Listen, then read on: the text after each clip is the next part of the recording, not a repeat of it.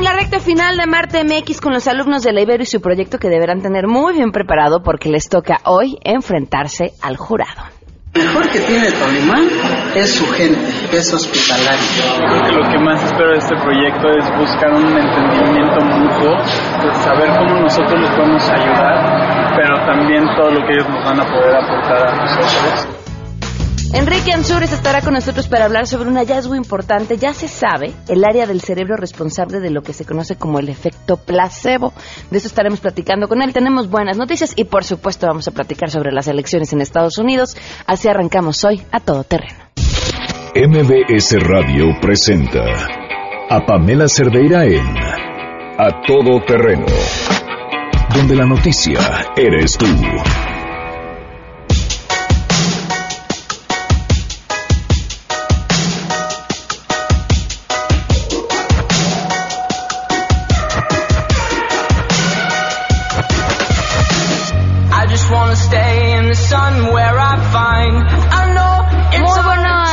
Bienvenidos, gracias por acompañarnos a Todo Terreno. Soy Pamela Cerdeira en este martes 8 de noviembre del 2016. El teléfono en cabina es 5166125, les doy el número de WhatsApp 5533329585, el correo electrónico a todoterreno y en Twitter y en Facebook me encuentran como Pam Cerdeira.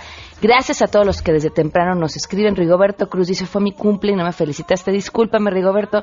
Felicidades atrasadas, pero con todo el cariño. Vero del Pozo, muchísimas gracias. Eduardo Rojas, listo. Gracias por Viridiana Sánchez también. Eh, Gerardo, muchísimas gracias. Elías Herrera, gracias por estar al tanto del programa. Jorge Vivanco igualmente.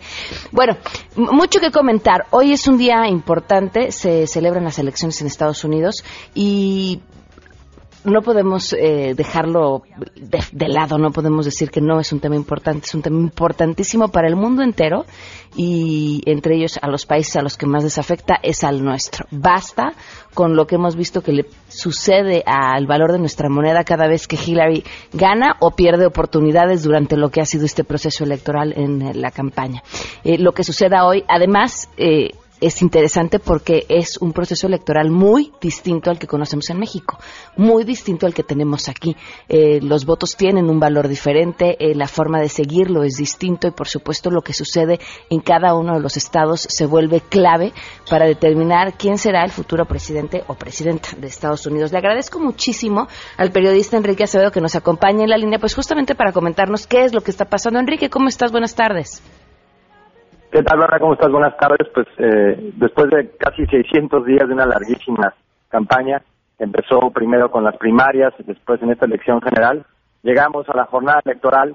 No es el día de las elecciones ya porque en realidad empezaron hace varios días con este voto anticipado que es una cifra realmente histórica. Estamos hablando de 40 millones de estadounidenses que han votado de forma temprana, de manera anticipada en los Estados Unidos y que, bueno, hoy este proceso culmina en las urnas. Eh, esperemos que para el final de la jornada tengamos un ganador o una ganadora.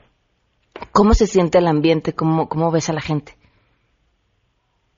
Bueno, yo creo que eh, la gente está un poco, no quiero decir harta, pero sí hay un desgaste, ¿no? Eh, un desgaste emocional de lo que hemos escuchado, la que probablemente haya sido la campaña más hostil de la que tengamos memoria aquí en los Estados Unidos. Eh, creo que ese es el tema más importante de lo que veremos a lo largo del día hoy, el tono de los candidatos, de quien gane, de quien pierda, esta idea de que el país mañana pues va a despertar con la cruda de este proceso larguísimo, eh, desgastante, eh, reitero, y que eh, el, trabajo más importante, la prioridad número uno en la agenda de quien llegue a la Casa Blanca será eh, aliviar esta división y tratar de, de, eh, pues reducir los niveles eh, de polarización política que, que, que bloquean mucha de la agenda de la agenda política de, de los intereses de este país en los últimos ocho años. Claro, Enrique, ¿cuáles son los estados claves sobre los que se tiene la mayor parte de la atención el día de hoy? Bueno, tenemos eh, identificados en el análisis de Univision cuatro estados clave, Nevada, Florida, Carolina del Norte y New Hampshire. Estos cuatro estados eh, son los que tienen el margen más estrecho entre ambos candidatos en el promedio de las encuestas, en las tendencias. Son estados clave además por el número de votos de colegio electoral que aportan a- hacia, el, hacia el camino de los 270, es el número mágico que vamos a escuchar muchísimo hoy. En el caso de Florida, pues es el premio gordo de la noche, 29 votos del colegio electoral junto con California, Texas y Nueva York, el que más eh, votos del colegio electoral ofrece, pero a diferencia de estos tres estados, el único que está indeciso y un estado que tiene que ganar sí o sí Donald Trump para tener un camino hacia esta ruta de los 270, ¿no? Oye, ¿a partir de qué hora crees que tengan ya un resultado probable? Mira, este, este año creo que hay que poner atención en los estados clave, como preguntabas, pero también en los estados termómetro, que les llamo.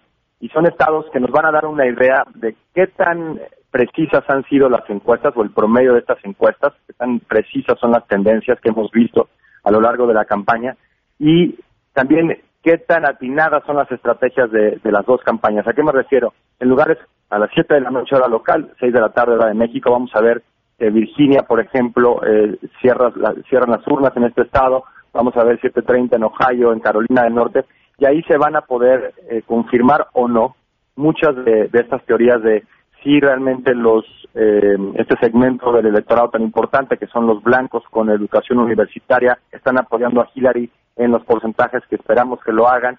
Si las clases trabajadoras en el corazón industrial de los Estados Unidos están eh, pues eh, apoyando la candidatura de Trump también en los números que se han identificado, qué tanto están saliendo a votar los afroamericanos, esto Georgia va a ser clave, Carolina del Norte con un porcentaje muy pequeño de latinos, pero también será un buen termómetro, así que desde las seis de la tarde podemos empezar a ver ciertas tendencias, hay una correlación en la forma en la que votan los estados, eh, aunque se hace de manera independiente, por supuesto, pero sí hay una especie de tendencia, una narrativa que se va a empezar a construir muy temprano en esta jornada electoral.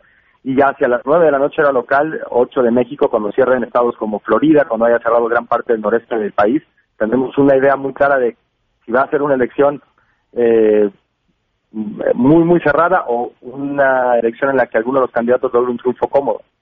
Además que Donald Trump eh, sigue con el dedo sobre el renglón de, bueno, cuestionar las cosas si no resultan favorables para él, ¿no? Pues sí, la verdad es que eh, se casó con esta estrategia de que pueden no, eh, y hay que hablar de la composición demográfica de los Estados Unidos para entender esto, entre el 27 y el 30% del voto son las llamadas minorías afroamericanos, latinos, asiáticos, el 70% es el voto blanco que se divide entre ambos países, pero que mayoritariamente apoya al candidato republicano históricamente en este país. Entonces, él apostó porque eh, pudiera de alguna forma eh, eh motivar a este voto blanco a salir en cifras históricas y diluir la importancia que tiene en el resultado del voto de las minorías. Eh, fue la estrategia desde el día uno, así lanzó su campaña, así lo hizo a lo largo de pues, estos casi 600 días y veremos si le resulta. Yo sigo pensando que en Estados Unidos para llegar a la Casa Blanca hay que pasar por el barrio y esta elección más que nunca lo confirmará. Claro, pues sin duda va a ser un día emocionante. Todos, todos nos despertamos y me imagino que tú más estando allá, con los nervios de punta. pues ha sido ha sido una experiencia como periodista y como inmigrante mexicano en los Estados Unidos única, no siempre placentera, pero única. Y, y pues esperábamos ya la llegada de este día para descansar un poco, pero también para tener por fin el, el, el, resultado de esta elección. Espérate, no puede ser que lo que venga después sea mucho más agotador. Ojalá no, Enrique. Exactamente. Esperemos que hoy en la noche tengamos ya eh, los resultados que nos permitan señalar a una ganadora, a un ganador y que ambos reconozcan eh, el, el, el, resultado de este proceso, ¿no? Es también importante. Claro, muchísimas gracias, Enrique, y mucha suerte. Gracias, muy buenas tardes. Gracias, muy buenas tardes, Enrique Acevedo, periodista de Univisión. Vamos con la información. Saludo a mi compañero Oscar Palacios.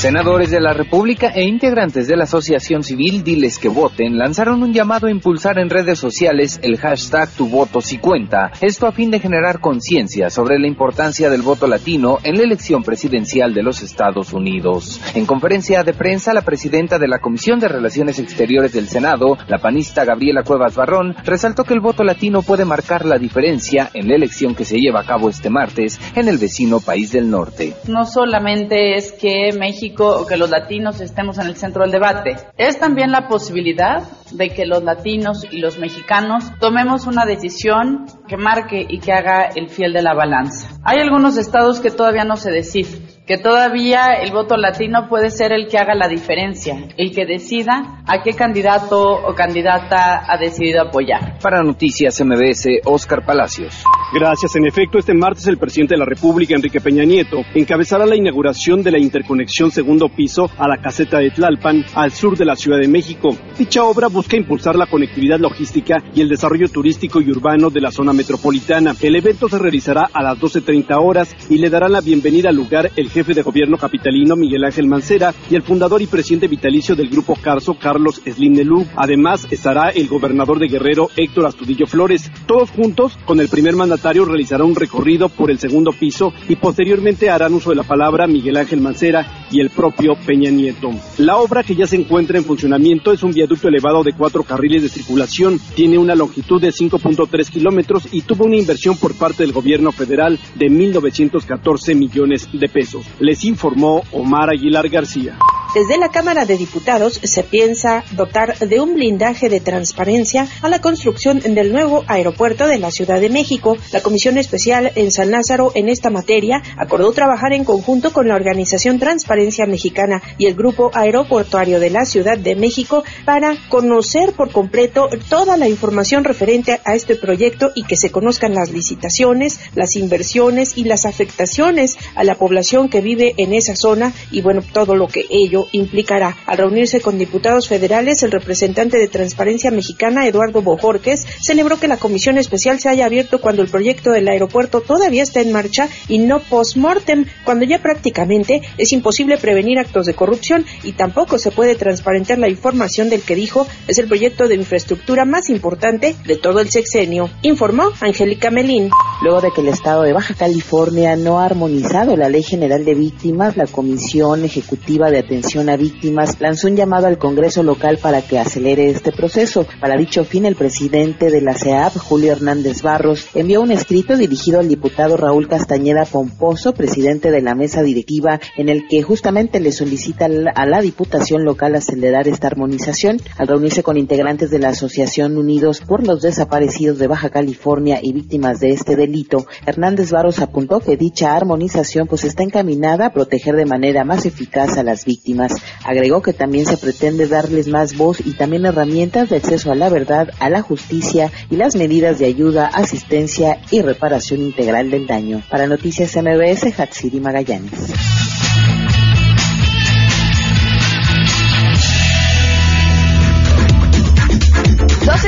Hoy nos ahorremos las buenas porque tenemos para Marte MX. Eso siempre es una buena noticia. Vamos a una pausa y continuamos. Más adelante, a todo terreno. Hoy les toca a los chavos de Ibero enfrentarse al jurado de Amarte MX y por supuesto sus preguntas aprovechen para enviarlas 5166125. Queremos conocer tus historias. Comunícate al 5166-1025. Pamela Cerdeira. A todo terreno. Donde la noticia eres tú. Volvemos. La Ibero, Universidad orgullosa de patrocinar ideas que fortalecen al ser humano, presenta. Amor, creatividad, compromiso, visión. Esto es Amarte MX. El primer reality social que conjunta la energía de estudiantes de tres de las mejores universidades de México con la sabiduría de los pueblos indígenas. Amarte MX es a todo terreno. Comenzamos.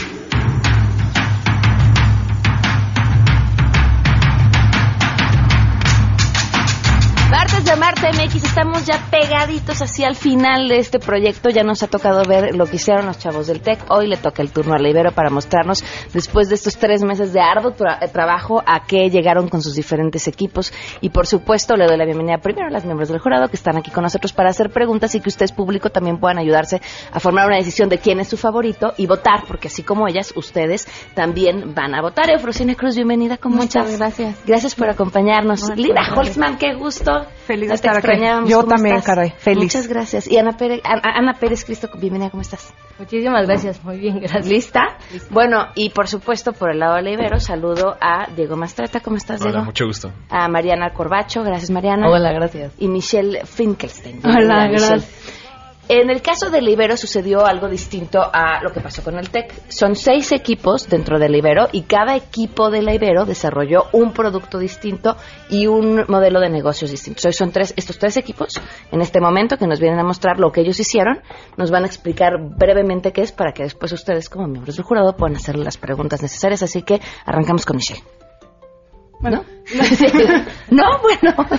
No, eh, nosotros quisimos combinar la gastronomía de Tolimán con los textiles. Entonces estamos creando una mm, línea que junta, por ejemplo, mermelada de guayaba, que es lo que traigo ahorita. Y cuando se acabe el frasco, se puede usar para, para meter, varias cosas. Para reciclarla. Ajá. Y esta tiene como una almohadilla arriba para poder clavar los alfileres. Este es uno de nuestros proyectos. Tenemos más eh, integrados a la cocina como para lo caliente, para mm, mantelitos.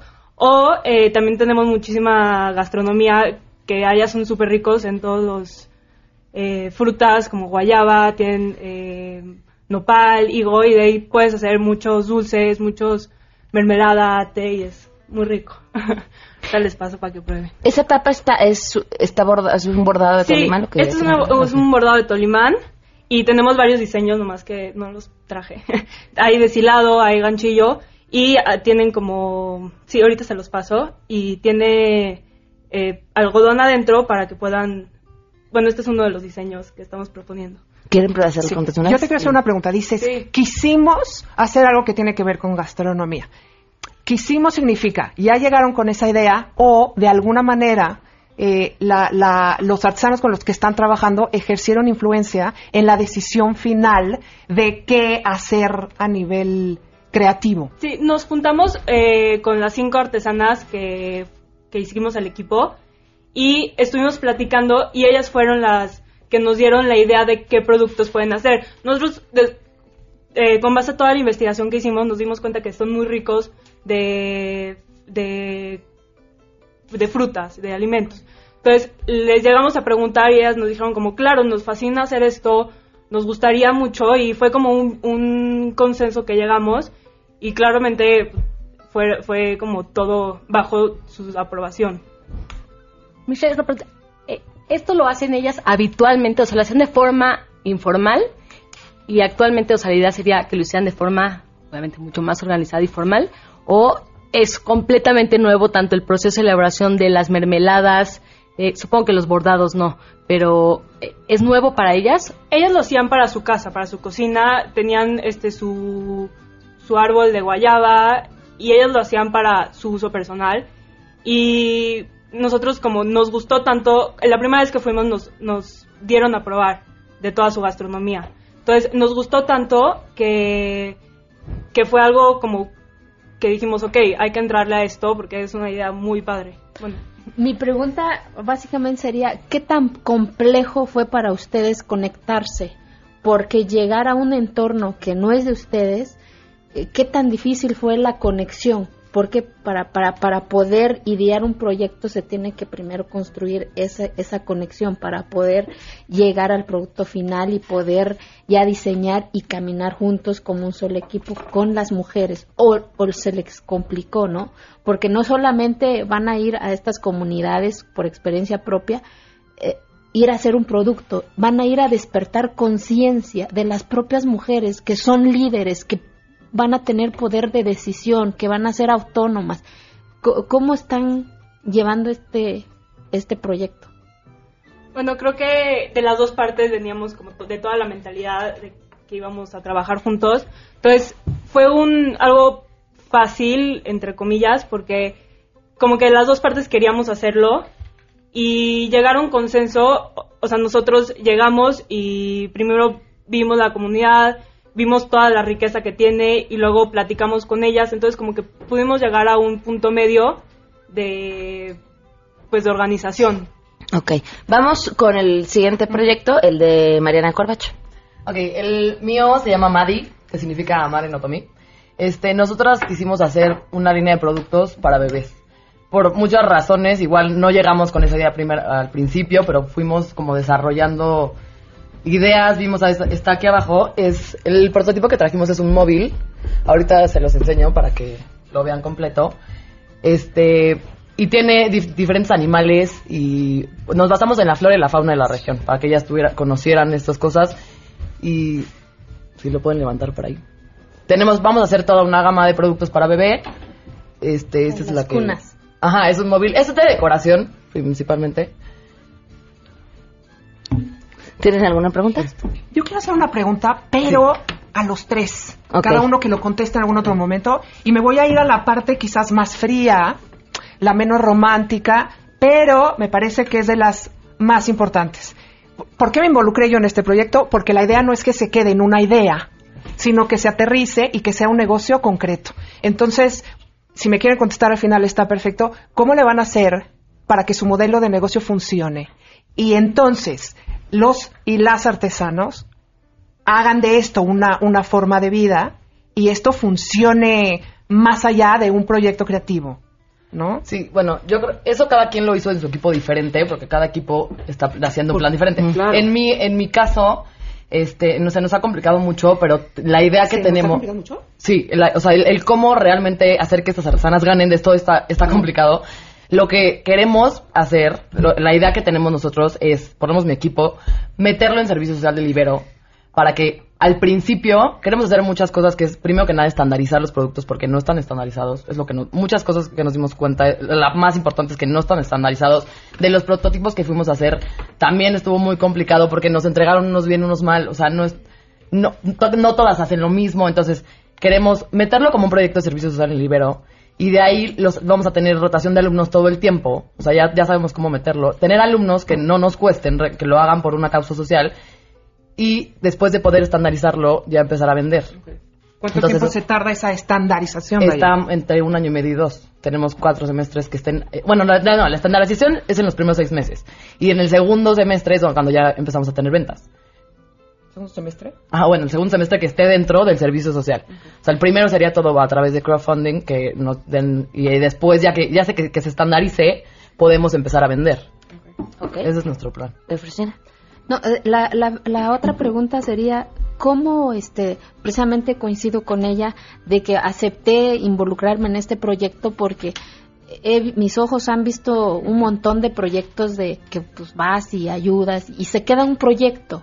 Lo que ya están cansadas las comunidades que se quede ahí. Cómo estos proyectos sean el sistema de vida, el, el que ya no dependan de, sino que ellas sean las, las productoras, ellas sean las que aprendan a hacer negocio, que ese es el reto, pues. Sí les dejamos la enseñanza, pero el reto de, de ustedes como jóvenes, que creo en la capacidad de ustedes jóvenes, cómo hacer que estas mujeres sean empresarias. Sí, también Con es de lo sus que queremos. Claro, cuando estábamos ahí las primeras veces, ellas nos los decían. Estamos ya cansadas de que esto nos ha pasado muchísimas veces. Y a nosotros también nos da mucho nervio, por lo menos a mí sí me da mucho nervio, dejarlas con, justamente como dicen, un proyecto y pues suerte. Entonces, justo por eso, en, en mi caso, queremos meterlo en servicio social. Hay otros que están pensando dar cursos de empoderamiento, también estas mujeres. Entonces, estamos buscando formas de lograr que de verdad esto no se quede solo ahí. Y hay equipos que sí están eh, Una quedarse. sugerencia mía desde mi punto de vista es, yo creo que tienen que empezar a darles el valor, ellas que se sientan importantes. ¿Por qué? Porque yo creo que se toparon con esa realidad de que se sienten como que no son importantes desde su entorno. Y entonces desde ahí empiezan a darle el valor y van a, van a descubrir que traen un chingo de visión empresaria. Importantísimo tenerla, Ana. ¿Alguna pregunta? Tengo dos. Eh, y también es para todos. Si ustedes fueran indígenas viviendo dentro de esa comunidad, este, el proyecto que están ustedes desarrollando sería un proyecto interesante y que realmente quisieran hacer. Yo creo que sí. O sea, y sí las vimos emocionadas al respecto. Y si yo fuera, bueno, siento que yo también estaría contenta. Y si sí, ¿cuál creen que realmente es el problema o el reto más grande al que se van a enfrentar? O sea, porque digo, hay un tema de sí procesos. eh, Van a sí- ir a romper casi casgos. Ujú.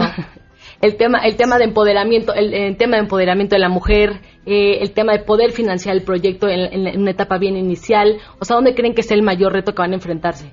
Creo que, yo creo que el mayor reto al, al que nos vamos a iniciar, ah, perdón, este, enfrentar, eh, esto la parte de convencerles de que esto es, es, es real. Eh, creo que no hay manera eh, más eh, clara de convencer a alguien que, que poniendo el proyecto en marcha y, y mostrarles al menor pl- plazo posible que está funcionando.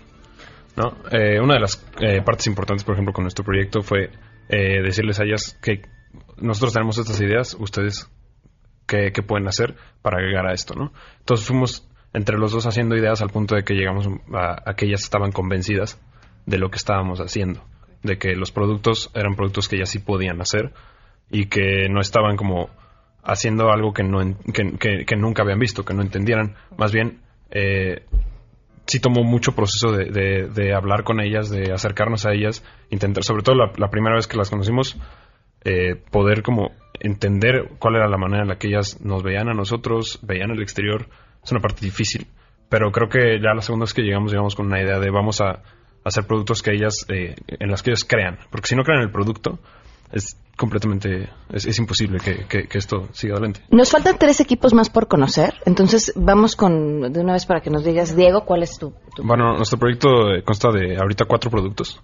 Digo ahorita porque en nuestra estrategia de, de como nuestro plan, eh, algunos pueden quedar fuera o quizás se pueden incluir otros según vaya avanzando eh, la, digamos que el, el proyecto. Eh, decidimos hacer eh, productos que a la, a las, a la, digamos que una mayoría de gente con, con poder adquisitivo sí quisiera. Eh, por lo que nos fuimos a mochilas, eh, fundas de iPhone, fundas de fundas de laptops. Pero obviamente no podíamos llegar a decirles a las artesanas, hagan una funda de iPhone, hagan una funda de laptop. Claro. Eh, nada más así. Entonces lo que les dijimos, y uno de nuestros eh, hallazgos fue, ellas dedican cierto tiempo a, a sus artesanías. No queremos que desde un inicio dediquen muchísimo más tiempo por su, sus, eh, su estilo de vida. No queremos que dediquen muchísimo más tiempo a, a lo que ya hacen. Entonces lo que decidimos hacer fue, vamos haciendo eh, que los prototipos, ellas se tarden lo menos posible y nosotros vamos viendo, eh, digamos que de una manera de- con, con terceros, cómo podemos ir agregando eh, que su producto sea el valor agregado de un producto atractivo para las la- para jóvenes y para millennials. ¿Alguna otra pregunta? ¿Y de qué dependería que decidan qué productos se quedan o se van? Ok, lo- eh, una de las razones que, bueno, una de las razones por las que hicimos varios productos fue ponemos, nuestra estrategia va primero eh, es poner en bazares eh, como locales de la Ciudad de México y dar el producto casi gratuito a early adopters para que esos early adopters empiecen a correr la voz por redes sociales y todo esto.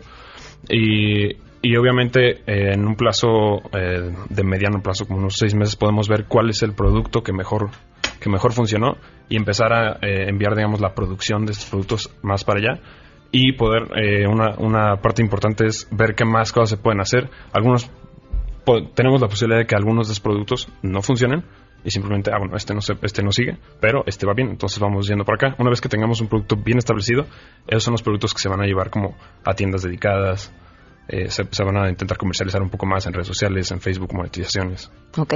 Diego, Mariana y Michelle, gracias. Vamos con nosotros. Vamos a Gracias. una pausa. Regresamos con los siguientes tres equipos para conocer sus proyectos. Gracias. El compromiso de la Ibero es con las ideas que enaltecen al ser humano, con la imaginación y con los emprendedores de México, hombres y mujeres que transforman su mundo. Te invitamos a convertir la realidad en tu realidad. Ibero, un espacio de transformación constante. Ibero, UNAM o TEC de Monterrey. Escoge tu favorito y sé parte de Amarte MX. Regresamos después de una pausa comercial. A todo terreno. Donde la noticia eres tú. Estamos de regreso con Amarte MX. A todo terreno. Continuamos. Te hablan de mí, mujercita.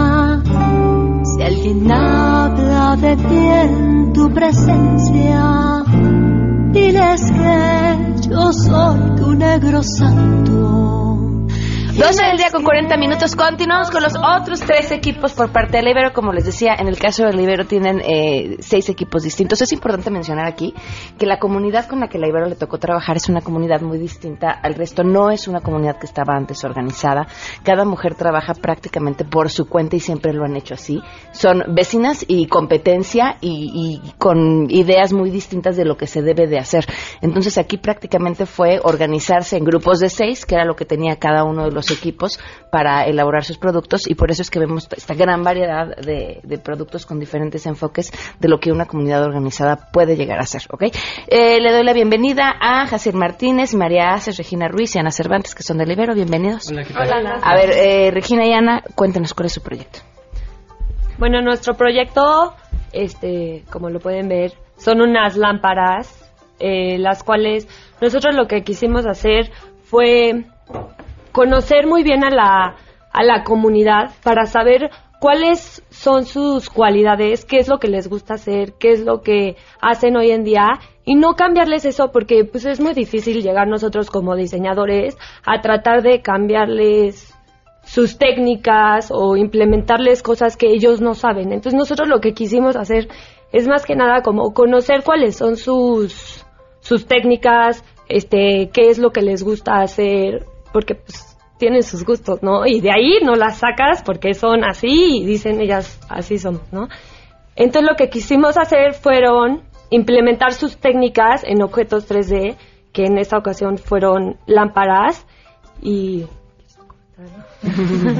No, sí, o sea, que ellas estaban felices porque es una técnica el ganchillo que les gusta, se les facilita. Entonces también a la hora de que es una técnica que ya conocen y se les facilita, nos pudieron eh, dar los prototipos más rápido porque dominan esa técnica y también estaban fascinadas porque no sabían que el ganchillo se podría implementar a una estructura, o sea, les encantó. ¿Preguntas? Tomando en cuenta el marco teórico que nos comenta Pam, en el sentido de que es una comunidad distinta a la que se enfrentaron el resto de los equipos por cierta desorganización y la competencia, ¿cuál fue el- la dificultad, si cambio el concepto, cuál fue el mayor reto a vencer tomando en cuenta estas circunstancias a, la- a las que ustedes se toparon al llegar? Nuestro mayor reto, la verdad, fue la, la persona que está encargada, o más bien nuestra cone- o sea, nuestra manera de comunicarnos ajá, con las artesanas. Este, la verdad fue nuestro mayor reto porque como que sentimos nosotros que ella les pone límites tanto a las artesanas como a nosotros para poder como, co- o sea, trabajar en, en conjunto, ¿no? Entonces, al principio cuando trabajamos con ellas, o sea, en la comunidad, hacían las lámparas rapidísimo, estaban felices, este, como que se veían que querían esto, ¿no? y habíamos quedado con ellas que en una semana ya íbamos a recogerlas porque nuestras lámparas en promedio por artesana hacen dos a la semana. Y a la semana llegamos por ellas y no habían hecho nada. Entonces como que fue un como shock entre artesanas y nosotros diseñadores de decir como vimos cómo ya trabajamos, ya habíamos como comentado nos, o sea, en conjunto cuánto se iban a tardar y todo y de repente no y fue como empezamos a ver que hay problemas con la que con la persona encargada Porque, de ellas. O sea, nos dimos cuenta que las artesanas saben de organización para las fiestas, los bautizos, entre ellas eh, dominan toda la casa y manejan todo. O sea, se saben organizar. Solamente es que como comunidad se den cuenta que si trabajan juntas pueden lograr más que siendo competencia de los mismos productos. Y lo que pasó con esta señora también es que como que quiso tener el spotlight un tiempo, entonces cuando fue el equipo de MBS a preguntarles a las artesanas cómo iban con el proyecto que nosotras, ella quería que la entrevistaran a ella. Y nosotros como no, el proyecto es con ellas, no es tuyo ni es nuestro, es de las artesanas realmente. Entonces también fue como un, o sea, como que decíamos, no, o sea, se supone que tú las quieres ayudar, no aprovecharte de ellas. Y, y, y, y- ahí quiero este, felicitar el proyecto porque cuando yo eh, decidí era el objetivo también que ustedes como jóvenes van a ir a romper los casicazgos porque de repente cuando hay esta invisibilidad de las que están ahí en campo, llegas a, darles visibilidad, porque ese es también el otro reto de este proyecto, dar visibilidad a, a esas otras mujeres que saben hacer las cosas, pero que tienen una limitante que cree que sabe más que ellas. Y lo que están dando ustedes es el poder de decir, no, todas valemos lo mismo, todos sabemos lo mismo, y como comunidad vamos a salir adelante, que es lo más valioso de este proyecto y por supuesto lo que surja las próximas empresarias de estas comunidades. Antes una pregunta. Eh, parte de su propuesta, o sea, entiendo que la parte más complicada fue un poco esta parte de tener que convencer a las artesanas de que se sumaran al proyecto. Eh, la pa- una de sus propuestas es el hecho de que ellas pueden poner eh, sus bordados eh, en la lámpara. El material, o sea, el, no sé qué es fierro. Ustedes, o sea, ustedes lo- se los llevaron a ellas. En O- es- bueno, Sí, o sea, principalmente nosotros ya llevamos las estructuras hechas, pero nos dimos cuenta, o sea, se nos acercó uno de los señores también de la comunidad y nos dijo, yo puedo hacer esa estructura. O sea, nosotros hasta pensamos que las habían soldado y nos dijo, no, esta es tocada, o sea, ni siquiera necesito una maquinaria para hacer la estructura y nos pareció muy interesante también incluir a los hombres a nuestro proyecto. Entonces, en nuestro modelo de mediano, corto y largo plazo están involucrados este, los esposos para la creación de estas estructuras y también este como talleres a las artesanas para que ellas ellas tienen un pequeño como una pequeña barrera que no se creen creativas. O sea ellas sienten que no son creativas porque les das un papel y una pluma y no te saben expresar pero pues con sus manos saben hacer cosas Veanlas, o sea, demasiado impresionantes y bonitas. Entonces lo que queremos hacer como un poquito como darles este bases y como no técnicas nuevas, pero nuevas, seguridad. ajá, Sí. seguridad y así, para que ellas también puedan ser creativas y empiecen a ellas diseñar sus propios O sea, nosotros les dimos la estructura y les dijimos, háganos lo que sepan hacer. Y ellas ya, o sea, jugando con la estructura, hicieron, o sea, nosotros no diseñamos el textil. El textil ni, ni cómo iba a ser. O sea, ellas solitas empezaron a decir, ¿y si le pongo uno acá? ¿Y si le pongo otra? O sea, empezaron a crear. Hazel, tu producto. Sí, eh, la marca se llama Moi, que es cerámica o vajilla en otomí. Y lo que quisimos hacer es buscar nuevos materiales y incluso la segunda vez que fuimos a, al Saucito, esta comunidad de cerca de Tolimán, lo que hicimos fue llevar la pasta cerámica y les dije y llamamos unos cuantos platos, unas vajillas, vasos, tazas, etcétera. Lo que hicimos es que llamamos plumones. Entonces les explicamos cómo funcionaba, es decir, eh, se hace el, el tejido en gancho y de ese tejido en gancho se estampa encima de la, de la pasta cerámica. Y al quitar el textil queda la, todos los patrones que ellas ya, ya tejieron, haciendo un grabado eh, pues en la misma cerámica. Entonces fue, digamos, un proceso en el que tuvimos que llegar para que comprendieran cómo iba a traspolarse el, el textil a, a- este, a este plato este, esta vajilla. Entonces, al principio comenzamos a... Ellas comenzaron a dibujar el diseño encima de los platos y empezaron a entender más. Y fue muy impresionante porque al principio no, no, no le daban forma en su mente. Pero mientras les estuvimos, eh, bueno, estuvimos guiando, llegamos a esta parte donde agarramos la- el tejido que habían hecho, lo, lo estamparon y se emocionaron. Y fue, fue muy, muy bonita su reacción porque no, no sabían que se podía pasar el mismo textil a, a, otra, a, otra, a otro objeto, a otro material. Entonces, eh, no solo eso, sino el hecho de que a lo largo de toda la semana tienen distintas actividades, como eh, ocuparse en la casa o apenas se metieron a trabajar en una construcción, etcétera. Lo que quisimos hacer es que con el poco trabajo que, que podían hacer entre semana, con el poco tiempo que tenían, que hicieran algo para que, digamos, que la producción pudiera ser más viable y más rápida. Entonces, digamos que con un tejido, ellas pueden sacar aproximadamente 50 piezas, incluso más. Claro. ¿Ahí qué lengua habla? Otomi. Otomi. Eh, Más que pregunta, eh, necesito una afirmación o una negación. Estoy entendiendo entonces que este proceso es algo innovador, que de esta conjunción entre ustedes y la comunidad salió una forma nueva de trabajar y de crear cosas. Exacto. Y de hecho, lo interesante es la co-creación, es decir, entre los diseñadores, entre las, las, las artesanas textiles y entre los ceramistas. Y no solamente eso, digamos que todos los productos son mexicanos, son hechos a mano. Incluso el hilo, en nuestro plan de negocio estamos pensando en una... eh, ya hablamos con esta persona, la directora de la empresa Anudando, y son hilos hechos con bolsas de pez, no sé si lo han escuchado, pero estamos pensando incluir también dentro de, de este proceso para que todo sea, digamos, con una misma línea y un mismo lenguaje y que todos eh, pues, salgan ganando hasta el final. Sabiendo que pueden hacer 50 con un solo tejido, eh, más o menos cuánto tarda el proceso de producción de una vajilla completa. De una vajilla completa, o bueno, digamos, de una, un juego completo de 8 coasters. una pieza, digamos, como ahorita trabajan las artesanas informalmente en sus tiempos libres, se tardaron cuatro semanas, aproximadamente cuatro semanas en elaborar un, un- un tejido. Y ya para la producción es un mes y medio más. Entonces, es, es una... Pero lo, lo que hay que recalcar aquí es que eh, le estamos haciendo el plan de negocios no tan particular, porque lo que queremos hacer es que se puedan eh, traspolar en distintas partes de México. Entonces lo que queremos hacer es un acervo cultural y rescatar esos textiles que, que se están perdiendo por, por el regateo, por este, otras piezas que no son mexicanas y que están ocupando el mercado nacional. María, tu producto. Ah, bueno, nosotros nos estamos enfocando al mercado de bodas, entonces hicimos velos de novias con las artesanas y moños, entonces se los.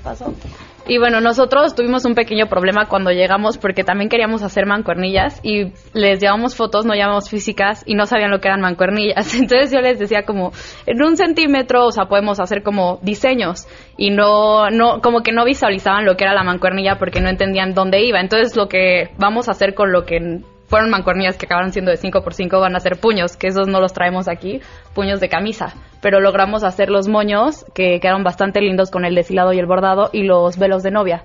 Y eso también fue como, quedó muy bien. También lo que tuvimos un poco de problema fue que el día que estuvimos ya con los materiales, estuvimos con las artesanas, trabajaron el velo de novia súper bien cuando estamos con, o sea, cuando estamos nosotros con ellas trabajan muy bien, pero luego como que la poca comunicación de que no estamos tan cerca, como que se deja, se va perdiendo, entonces como que cuando llegamos nos pasó lo mismo que a ellas que a la semana, de que en un dos días se habían echado un velo, a la semana no había más que ese velo, no se había avanzado más, entonces como que ese fue el problema, que no sabemos qué pasó para que quedara como al aire, o sea, Claro, porque además de este tema habría que sumarle la- lo complicado que es la comunicación con la comunidad. ¿no? Está- no hay teléfono, no hay nada.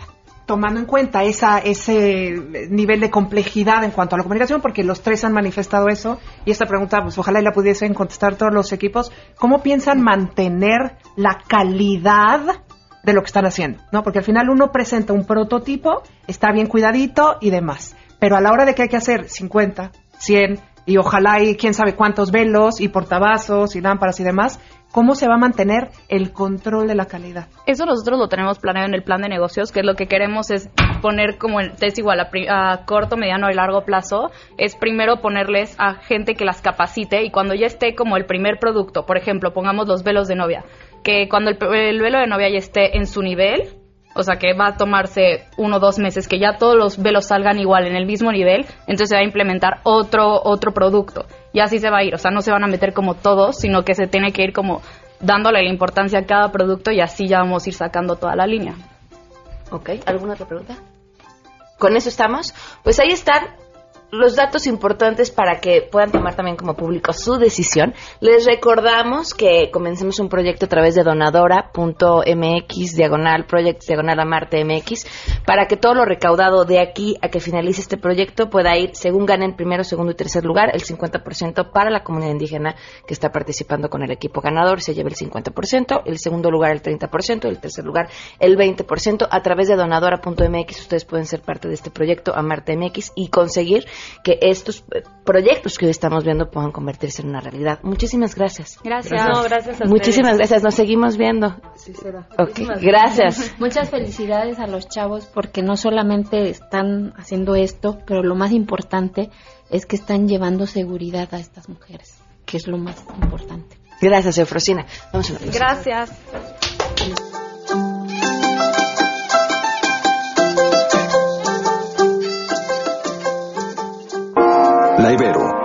Universidad que convierte las ideas en acciones, presentó. Si tienes un caso para compartir, escribe a todoterreno.mbs.com. Pamela Cerdeira es a todoterreno. En un momento continuamos. Pamela Cerdeira está de regreso en A Todo Terreno. Únete a nuestra comunidad en facebook.com. Diagonal Pam Cerdeira. Continuamos. 12 con 57, gracias por sus comentarios. Fernando dice, yo cuando estudié en la universidad también me tocó participar en este tipo de proyectos para apoyar a comunidades indígenas y por experiencia te digo que todo se queda en eso. En proyectos para la comunidad es otra desilusión que la gente dice que va a ayudar. Bueno, pues justamente es lo que busquemos que no suceda aquí, Fernando. Habrá que darle tiempo al tiempo. Eh, preguntan para qué clientes están pensando. Mira, todo lo que nos han traído las universidades, que no da tiempo de pasarlo en una hora, lo subimos a la página de amartemx.com, donde ustedes pueden encontrar mucho más a fondo sus proyectos, en los videos que ellos mismos han hecho. En Facebook también, en mi Facebook podrán encontrar más información acerca de lo que está sucediendo. Olga, muchísimas gracias por siempre por escucharnos y por acompañarnos. Saludos también a Magdalena. Erika, ¿cómo lo van a financiar? Bueno, pues ya viste, primero lo que estamos haciendo es este proyecto a través de Donadora, donde a través de donativos y a través de las distintas personas que están compitiendo en la silla, que vienen a platicar con nosotros en la entrevista, todo va justamente para estos proyectos y que al final de noviembre quien resulte y bueno, primero, segundo y tercer lugar en diferentes porcentajes tengan una posibilidad de tener una pues un apoyo económico para poder sacar adelante sus proyectos. Nos vamos acá en compañía de Alejandro Cacho, soy Pamela Cerdeira. Adiós.